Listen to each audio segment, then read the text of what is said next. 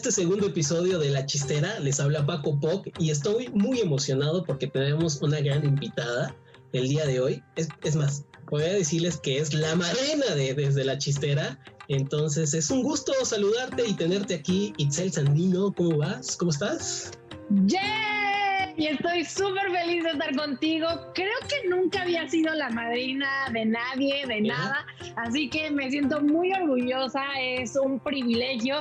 Y normalmente cuando uno tiene madrina, padrino, pues pide algo. Entonces, ¿qué me va a tocar? ¿Dar la taquiza, las playeras? ¿O qué? a ver cómo. Los muchachos que te están escuchando y los de producción van a decir, pues claro, encájale el diente, por supuesto. Sí, sí, van a pedir. No, mira, como lo que dijiste cuando es, la primera madrina que yo me imaginé, la primera, ahora sí, madriza que te metieron. Qué bueno que nunca te ha pasado. O sea, sí. de eso no vamos a hablar, ¿verdad? Eh, exactamente. Es la madrina de un programa serio, de un programa serio. Me da mucho gusto que estés aquí. Este, vamos a platicar hoy de algo muy interesante. Ahí te va, ahí te va. Vamos a hablar. Oye, te quiero interrumpir un poquito porque estoy muy feliz de estar contigo, que me tomes en cuenta y quiero felicitarte por animarte a hacer este podcast, porque ya sabemos que existen 1.800 millones, pero tú eres una persona que se atreve y que hacen lo que le apasiona. Y yo siempre voy a aplaudir este tipo de iniciativas porque el primer paso ya lo diste. Si no funciona, si funciona, ya es el segundo paso, pero lo importante es hacer algo que nos hace felices y tú lo estás haciendo, así que muchas felicidades. No, bueno, pues muchas gracias. Es un halago que vengan esas palabras de tu parte, de alguien que también no se ha quedado con las ganas, ¿no? Nunca te has quedado con las ganas de hacer las cosas y lo has hecho y donde has querido. Entonces, también pues te felicito por eso. Pero, ¿qué te parece si arrancamos? El chiste es pasarla bien, divertirnos. Este, la seriedad también puede estar presente, pero también aquí la alegría está abrumada, ¿no? Entonces, este, vamos a platicar que me vas a sorprender, ¿no? Me dijeron ojalá, por ahí. Ojalá, ojalá sea de esta forma. Eh, de un personaje que llegó a ser héroe nacional, brutal, a ser villano, a ser detestado por México, literal, a ser como apestado. La verdad que tuvo una vida complicada. Mexicano. Mexicano, de, una vida llena de contrastes y su etapa final, pues oscuro, oscuro, oscuro, oscuro. Ahora sí que historia. Entonces vamos a hablar de Humberto Mariles Cortés. ¿Quién es Humberto Mariles Cortés? El primer medallista, medallista olímpico mexicano. Sí, nada más, pues arrancamos y, tocamos el tema porque pues hoy, bueno, hoy y este año estamos en, en año olímpico, ojalá se celebren, que ya no los recuerdo. En Tokio, en Tokio 2020, aunque estemos en Tokio 2021, pero el nombre oficial es 2020 porque se quedó como una marca registrada. Pues es que imagínate la chinga de todo el merch que hicieron y que no pudieran no puedan este, venderlo ni más, pues sí se pierden millones de, dólares, entonces pues, pues, vamos a mantenerlo. Pero este, que en las demás competiciones, en la Euro, en la Copa América y todo, ¿se queda igual? Todos se quedan, todos se quedan como 2020. O sea, no cumplimos años. El 2020. Eh, el año pasado no existió, Itzel, no existió. Ah, qué bonito. No existió, todos tenemos y nos retrasamos si quieres un año. O sea, nos quitamos ah. un año, hasta ya así de complacientes estamos. ¿No? Es oficial. Te platico un poquito, obviamente Humberto fue el primer medallista olímpico mexicano, como lo comentábamos, consiguió tres medallas en Londres de 1948, que por cierto Londres nos va bastante bien, por no mal recuerdo, pues en los pasados Juegos Olímpicos también de 2012, los niños de oro brillaron por toda nuestra nación. Nos hicieron llorar. bueno, a mí, ¿eh? No, a mí también, a mí también. Sí. Yo creo que yo venía... A gente que ni le gustaba el fútbol y que decían, ay, porque hay muchísima gente que hay que decirlo, ¿no? Que en los Juegos Olímpicos se enojan que existe el fútbol. ¿No te ha pasado a escuchar como, ay, cómo está el fútbol en los Juegos Olímpicos? Si es el deporte más mediático, el mejor pagado, no es justo. Pero a mí me hizo llorar y a gente que ni siquiera le gusta el deporte, que no ven ni los Juegos Olímpicos, ya se pusieron la de México muy orgullosos diciendo, sí, sí, somos oro olímpico. Está bien, digo, es el orgullo por es, México. Es completamente normal. Yo estaba en una época un poquito desorientada, andaba de fiesta por todo eso, por esa medalla y la pasé bastante bien, la pasé bastante bien. Este... te cuento que pues este muchacho Humberto, eh, como te decía, nació eh, en 1913 en Parral, Chihuahua, eh, y desde muy chiquito, desde los 12 años, ingresó al ejército mexicano. Así es, o sea, Humberto, para que te des entender, fue teniente coronel y respetado, ¿eh? de los más este, ahora sí que de los cacagandes, por ahí dicen algunos, ¿no?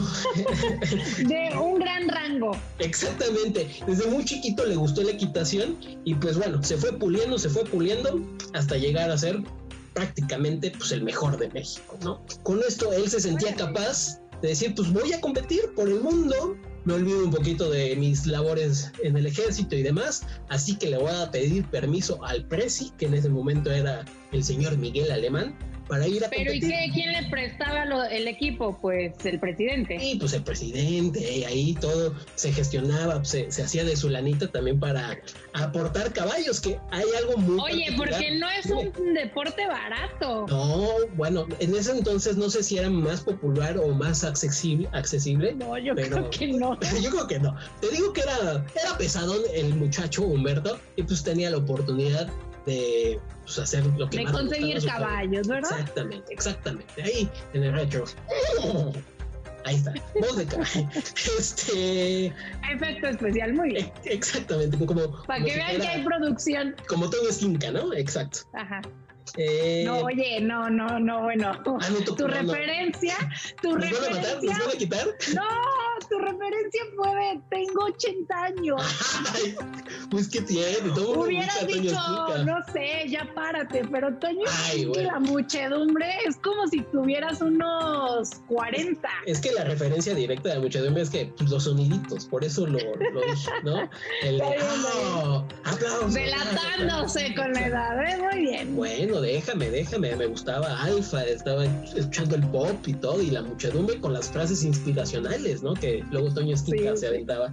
El muchacho, le mandamos un saludo que, que también le baje un poquito al, trago, creo que andaba por ahí perdido un poquito. Pero bueno, eh, ese es otro tema. Y Miguel Alemán, fíjate que le niega el permiso, ¿sabes por qué? La verdad, sinceramente, se vio discriminatorio. El muchacho dijo, no, ni más, tú no vas a ir a ningún lado porque ver tu caballo, tu caballo está tuerto. Así es, ¿eh? el caballo que usaba Humberto eh, pues tuvo un problema congénito y le tuvieron, tuvo un problema congénito y le tuvieron que extirpar un ojo, pero no por eso era, no, eh, no era competitivo el caballo, a todo lo contrario, era bastante bueno y con eso llegó al gran éxito, ¿no? Entonces, Oye, pues, y también te voy a interrumpir un poco porque también habla bien de Humberto querer competir con su caballo y tener esa dificultad. Totalmente. Porque pudo haber dicho, ah, pues ya que lo hagan tacos, que no está padre, que no está padre. No, bueno, pues vas a algunos países y hay puestos, ¿no? En lugar de tacos de pastor, hay tacos de, bueno, no son tacos, pero de todo, de todo, de todo, hay de son de caballo. Les voy a contar rápido una anécdota. Resulta que yo estaba viajando por el mundo y fui a Hungría. Entonces me encuentro con un puesto, así como si fuera de tacos, pero bueno, sin tortilla, ¿verdad? Y yo moría de hambre. Entonces eh, le digo al señor en inglés como que de qué es esa carne y no hablaba inglés. Suélteme, paisa, que me estoy cagando. ¿no? no hablaba inglés. Y entonces le digo como, pues, a sonidos, ¿no? Y me aplicó el sonido que hiciste. Ah, el caballito. Ajá, a ver, ahí, te va, ¿eh? A ver. Así me hizo.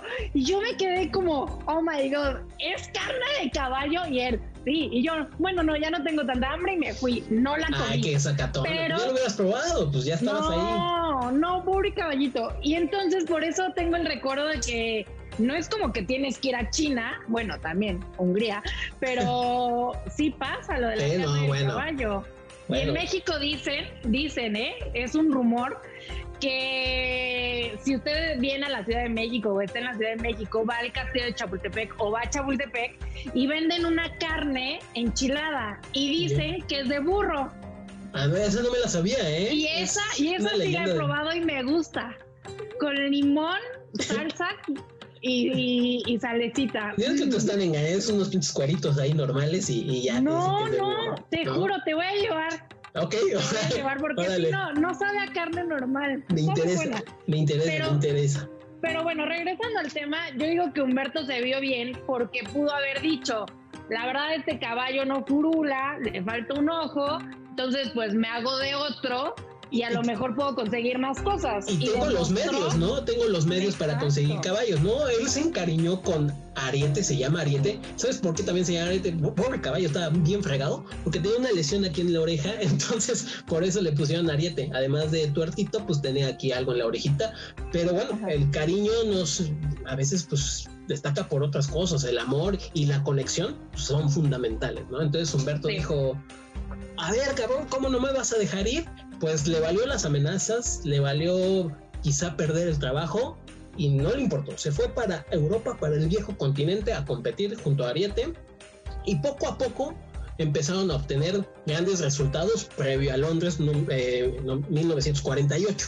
Eh, triunfaron en Roma. Eh, para calificar. Exactamente. El mismo Papa que estaba en ese entonces le dio la, bendición, Pío no me acuerdo qué número, pero bueno, ahí estaba, iban muy bien y como que el presidente dijo, ah, vamos a darles chance, en una de esas nos sorprenden y mocos, pues cómo no, este, pues consigue dos medallas de oro y una de bronce, que por cierto es el único atleta mexicano que se ha subido dos veces al podio del primer lugar y tres veces al podio en una misma justa. O sea, no son palabras menores. La verdad, lo que es Humberto, es un crack. Es, un, crack. Es un chingón en lo que era, en la equitación. Pues mis respetos, ¿no? Ya la vida personal que estaremos tocando, pues ya será otra cosa, ¿no? Porque luego dicen caras, vemos, este, pues, o, no sé cómo, cómo va por ahí. Mañas no sabemos. Exactamente. Y muchas veces no sé si te refleja pues a varios deportistas mexicanos, ¿no? Que están en la cubra, llegan la fama y todo, y pum, se echan a perder.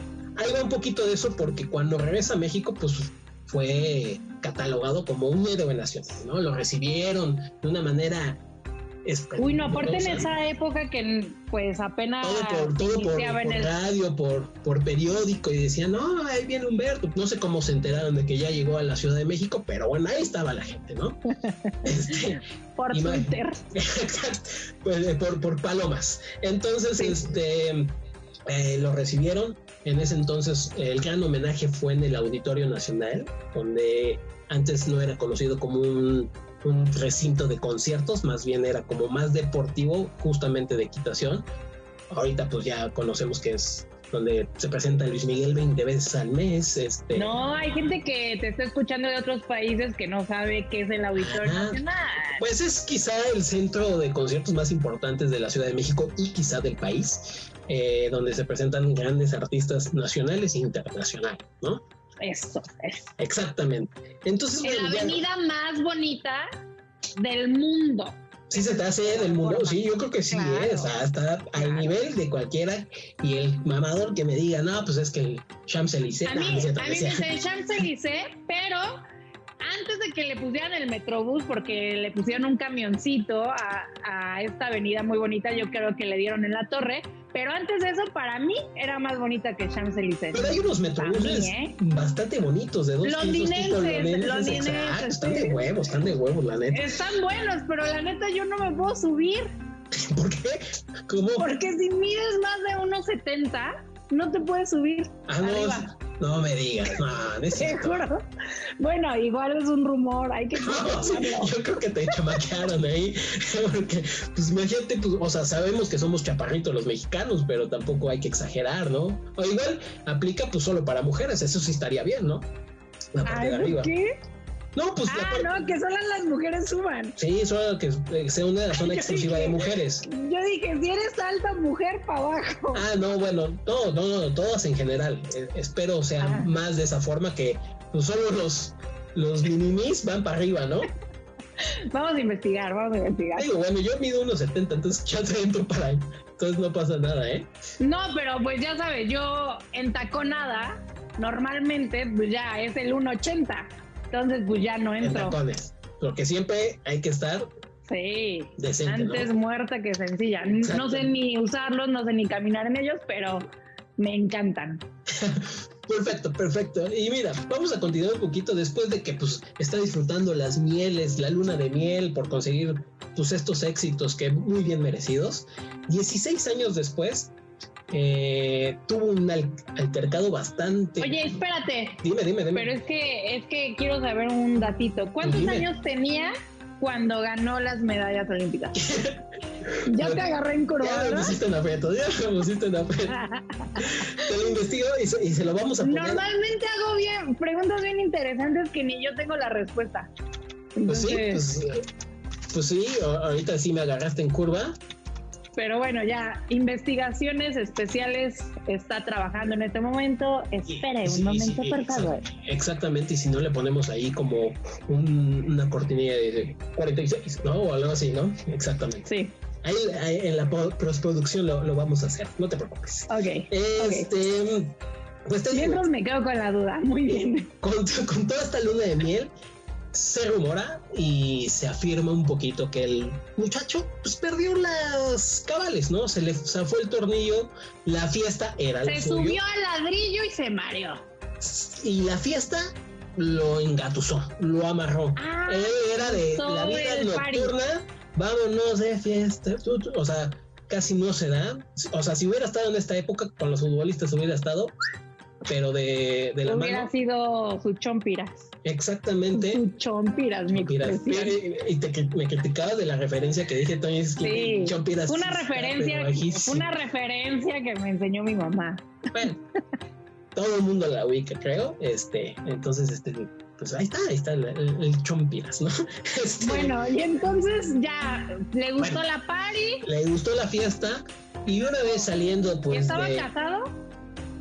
Sí, por supuesto. Bueno, tenía varias ahí conquistas, tenía hijas, eso sí, ahorita lo vamos a platicar un poquito más al ratito, pero sí, exactamente conformó ahí una familia, pero el tipo no, no era de, grandes convicciones para las relaciones, creo yo. Pero bueno, eh, saliendo sobre periférico, imagínate, en, en periférico en 1964 yo creo que era muy diferente a lo que ya tenemos acostumbrados en el piso, pues este, eh, ahí. Sin tantos coches, sin tantos baches, sin tanta contaminación. A lo mucho yo creo iba que unos 40 kilómetros por hora, no creo que den más en ese entonces los coches.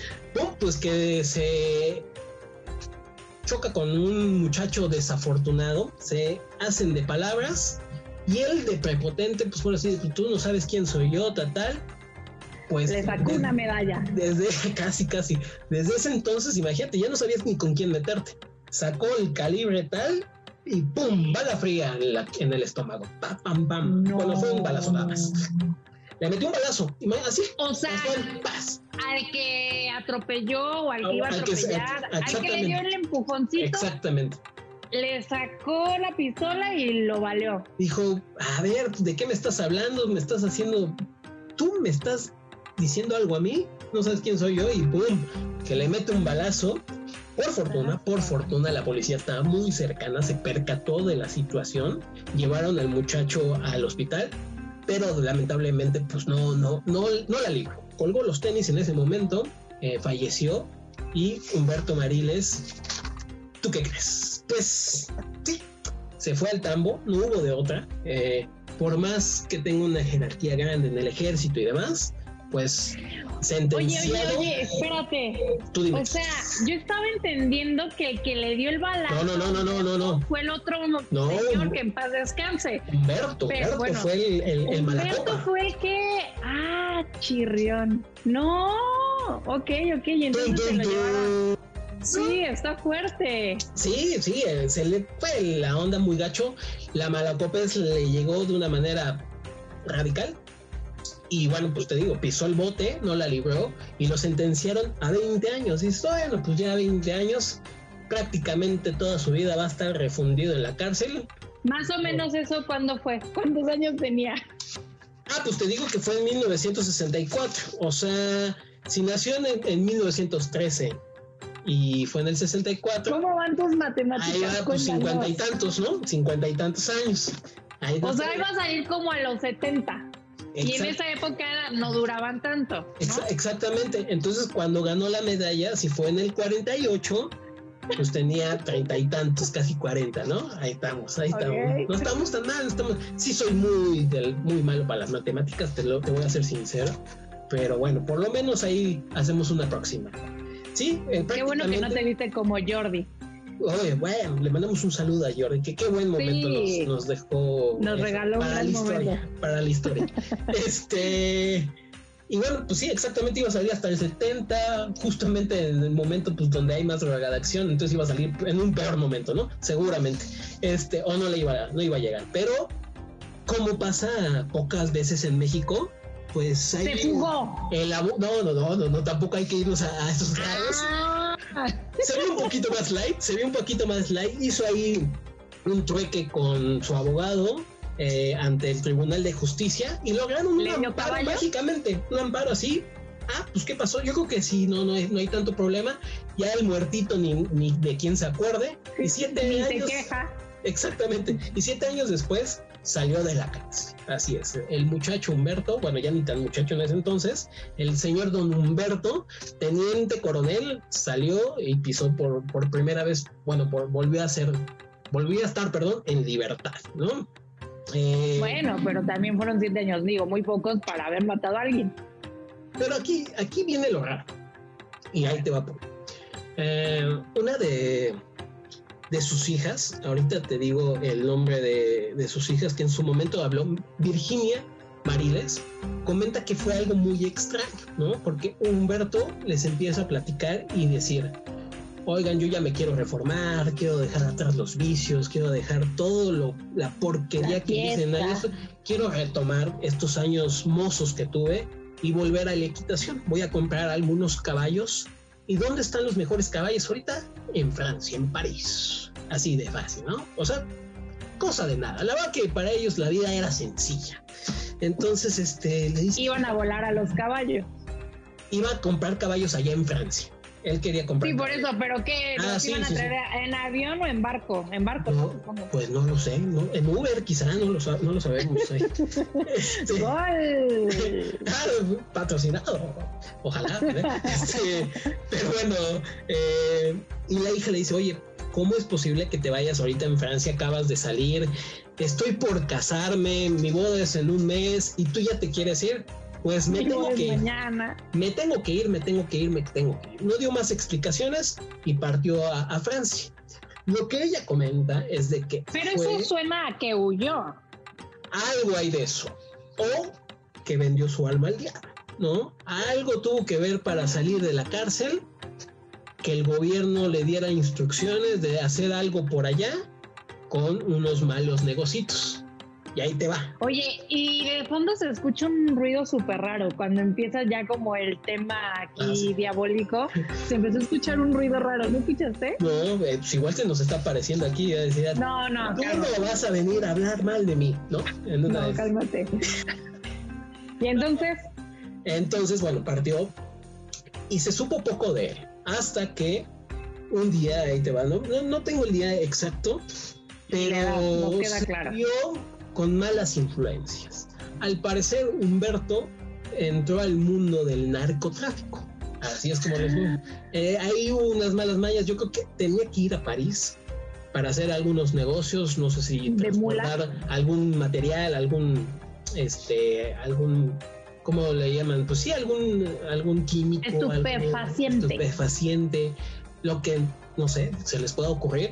Y también regresa lamentablemente no hubo vuelta atrás. Aquí se está terminando esta dramática historia. No hubo vuelta atrás, ya que en una noche en un restaurante se le vio con dos narcotraficantes muy populares. La policía de Francia los detuvo. Los narcos mexicanos, colombianos, mexicanos, mexicanos, los detuvieron, los detuvieron y este y Humberto dijo, "No, no, no puede ser posible. Acabo de salir y me vuelven a meter al tambo, ¿no?" Entonces, un poquito harto de la situación, dijo, ¿saben qué? Voy a hablar. Voy a hablar. Estoy harto de estas calumnias, estoy harto de mentirle a la vida, eh, a mi familia, a mi país que tanto creyó en mí y después los decepcioné tanto. Voy a hablar. y los volví a decepcionar.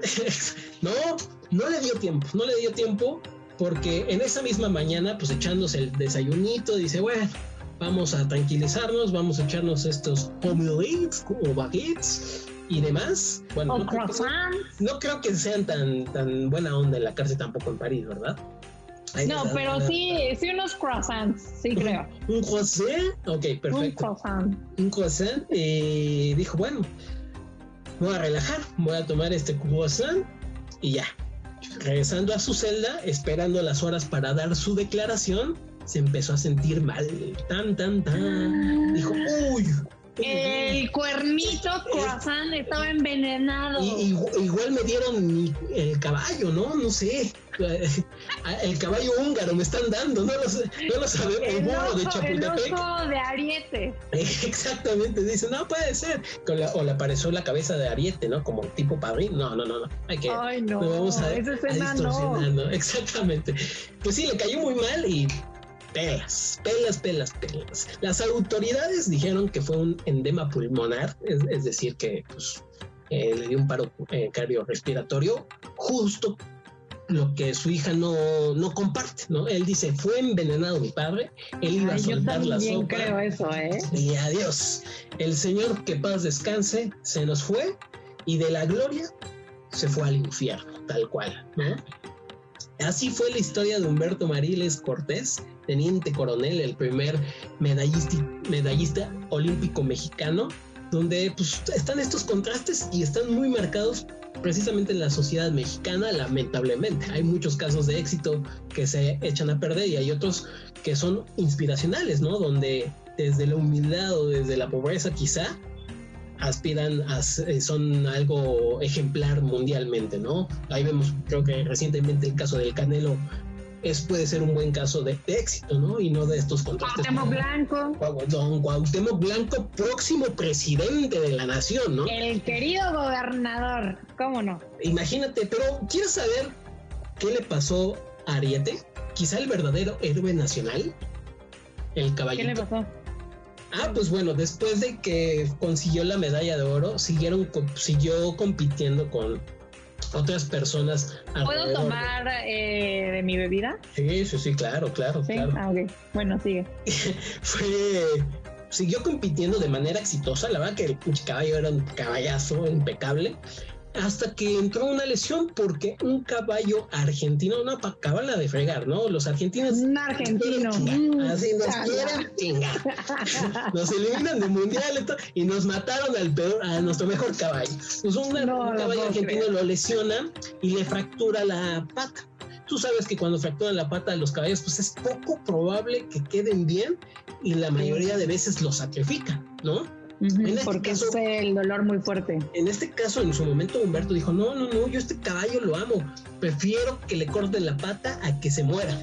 Entonces lo operaron, lo operaron. Iba, iba a salir bien, pero ay, ay, ay. Le, dieron un croissant. Se le pasa, casi, casi. Se le pasaron la anestesia y el caballo también se nos fue de este mundo. Ah. Así, así la historia de Ariete que quizás. Pero ¿y qué? ¿Humberto sí vio cómo murió su caballo? Exactamente, sí, exactamente. Sí, sí, él estuvo hasta el final de su vida. Yo creo que Humberto, por todas las cosas malas que hizo o buenas, el mayor amor que tuvo fue con este caballo. Eso, esa, ese amor. Con todo respeto a las hijas, ¿no? Ah, claro, yo espero, espero que sí. sí la hija habla muy bien de su papá y demás. Le sorprendió esa decisión, quizá pero bueno, ya vimos que es por cuestiones un poco turbias, ¿no? En, algún sentido. Oye, está bien buena esa historia, ¿eh? La verdad no, no estoy de queda bien ni nada, pero me sorprendiste. Nunca, nunca la había escuchado y eso que, bueno, para la gente que no sepa quién soy, me dedico al tema del periodismo deportivo desde hace 10 años y nunca nadie, y créeme que he convivido con muchas personas que llevan años, siglos en este mundo Nunca me lo habían contado, me encantó. Aplausos. yo llevo poquito menos, este, ya no tanto en el medio deportivo, pero en su momento lo hice. Y, dije, pues es que hay que ver a algún atleta mexicano. Obviamente están estas historias sorprendentes y, y, para algunos dicen que Humberto fue el máximo atleta olímpico eh, por encima de todos. ¿no? Quizás su, lo opaca un poco su vida personal, pero creo yo también que está María de la Rosario Espinosa y otros deportistas más que, y respetos, ¿no? Que podemos después hablar de ellos con un caso así. Ah, exactamente. Obviamente conocemos sus logros. Es, este es justo lo que queremos buscar aquí, conocer su, ya todo el mundo conoce sus logros, lo que hicieron, platicar el lado B. Pero hablar como del lado humano, porque hay muchísimas veces que vemos a estas personas, a estos atletas de alto rendimiento, y se nos olvida que son humanos, que no son máquinas y que tienen una vida literalmente y que tienen errores y que tienen este, debilidades, que tienen fortalezas y todo este tipo de cosas. A mí me gusta muchísimo que me hayas contado esto porque yo siempre busco historias de atletas este, que no sea nada más de, pues del deporte. Sí, está muy padre porque gracias a eso los conocemos, pero siempre creo y he considerado que es muy interesante saber la vida del humano. Totalmente, totalmente, totalmente. Ah, estoy de acuerdo contigo y es un poquito el camino que estamos buscando.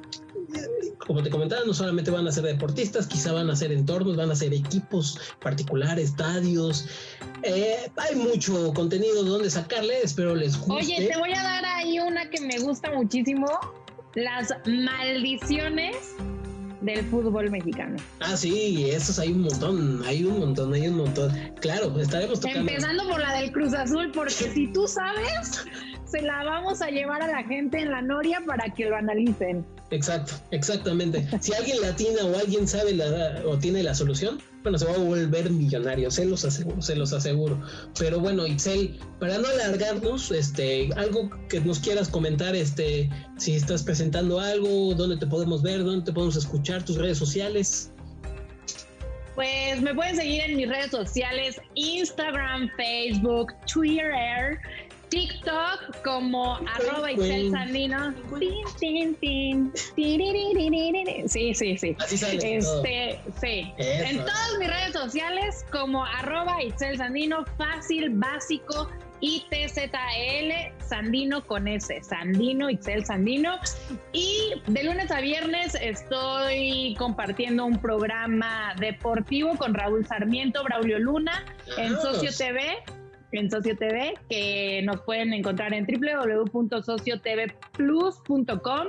Es de lunes a viernes y para la gente que tenga este sistema que se llama Roku, también nos pueden ver ahí. Buenísimo. Luego, los martes tengo un programa de una barra, de un medio de comunicación que se, se enfoca más a la política, pero los martes hay un programa deportivo y su servilleta, Itzel Sandino, lo conduce con mi compañero Esaú Granados. Hablamos de deportes, pero de una manera más light porque va enfocado para la gente no tan intensa. O sea, que si no sabes, ese programa es para, para, para uno que quiere enterarse, ¿no? Y los domingos vendo tamales en la colonia Roma, en la del Valle. No, no es cierto. Los domingos estoy en otro programa con mis amigos ya. Estuvo súper chistoso cómo se dio esta relación. Eh, se llama La Reta. Es un programa de chavos que, bueno, tan chavos ya están bien rucos, este, y lo saben que, pasa por Facebook y por YouTube en vivo los domingos de 9 a 10 de la noche, se llama La Reta. Y pues me contactaron un día por redes sociales, me entrevistaron, no sé qué, nos empezamos a llevar muchísimo y ahora pues ya somos un equipo, trabajo para ellos, estoy muy feliz. También me pueden seguir en las transmisiones con la gente de Total, el patrocinador oficial de las Águilas del la América. Ahí te viste, cuando, ahí te, cuando bueno, se podía del estadio, ¿verdad? Ahí hacías. Pero, pero también estamos haciendo transmisiones ahora que, ajá, que está de moda lo digital. Chingón. Y pues, ya, por el momento. Casi nada, casi nada. Eh, eh, antes de iniciar el programa me decían, no, pues ahí está un poquito la chamba. No, pues bueno, estás, estás repleta, la agenda se te desborda. Por Dios, mujer. No, pero, tengo y espero este, hacer más proyectos ya sabes que, bueno, para la gente que no sepa, este, soy un poco hiperactiva, me gusta estar innovando, me gusta estar haciendo cosas, me gusta conectar muchísimo para la gente, con los hombres, con las mujeres, los niños, las niñas. Y lo único que les quiero decir es que sean felices, disfruten el presente. Voy a decir algo muy fuerte, pero hoy estamos aquí, mañana quién sabe. Así que disfruten la vida, vivan y dejen vivir y dejen de preocuparse, perdón que lo diga públicamente, por pendejadas. Entonces, vivan y dejen vivir, sean felices y hagan algo en su día que les haga felices. Si es jugar Xbox, si es leer una revista, si es tirarse una jeta, una power nap. Lo que se te antoje mientras no háganlo. No piensen al prójimo. Exactamente. Pero hagan lo que les haga felices. Exacto. Y eso es lo que les quiero decir. Muy bien, muy buen consejo para cerrar. Acuérdense que estas historias deben de acabar con un final feliz y qué mejor que el consejo de Itzel Sandino, que ya saben dónde buscarla. Eh, nos parece maravilloso vivan su vida sin molestar a los demás, respeten las decisiones de cada uno, etcétera. No, bueno, son tiempos complicados, pero bueno, cuídense mucho. Y si está padre, y si está padre opinar y hablar de la vida y las historias y todo. Pero pues como todo, todo con medida, nada con exceso, tranquilos. Exactamente. Yo les recuerdo que pueden buscar demás contenidos eh, a través de tiempode.com. Ahí podrán observar diferentes podcasts. Ahí tenemos a El Sexo Sin Freseo de la Pame Boel. Tenemos un poquito de música.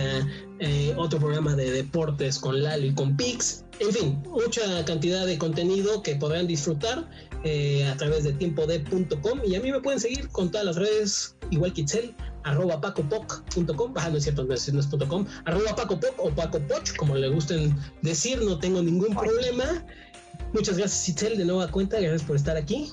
Este, la madrina de lujo, Muchísimas gracias y éxito rotundo. Y ya saben, la madrina se tiene que poner la del Puebla, así que ustedes me dirán cómo. Los quiero harto mucho, muy a todos los que nos escucharon hoy. Y de verdad, éxito, éxito rotundo. Te quiero harto. Besos a todos en casa. Igual, igual, muchas gracias. Nos vemos a la que sigue.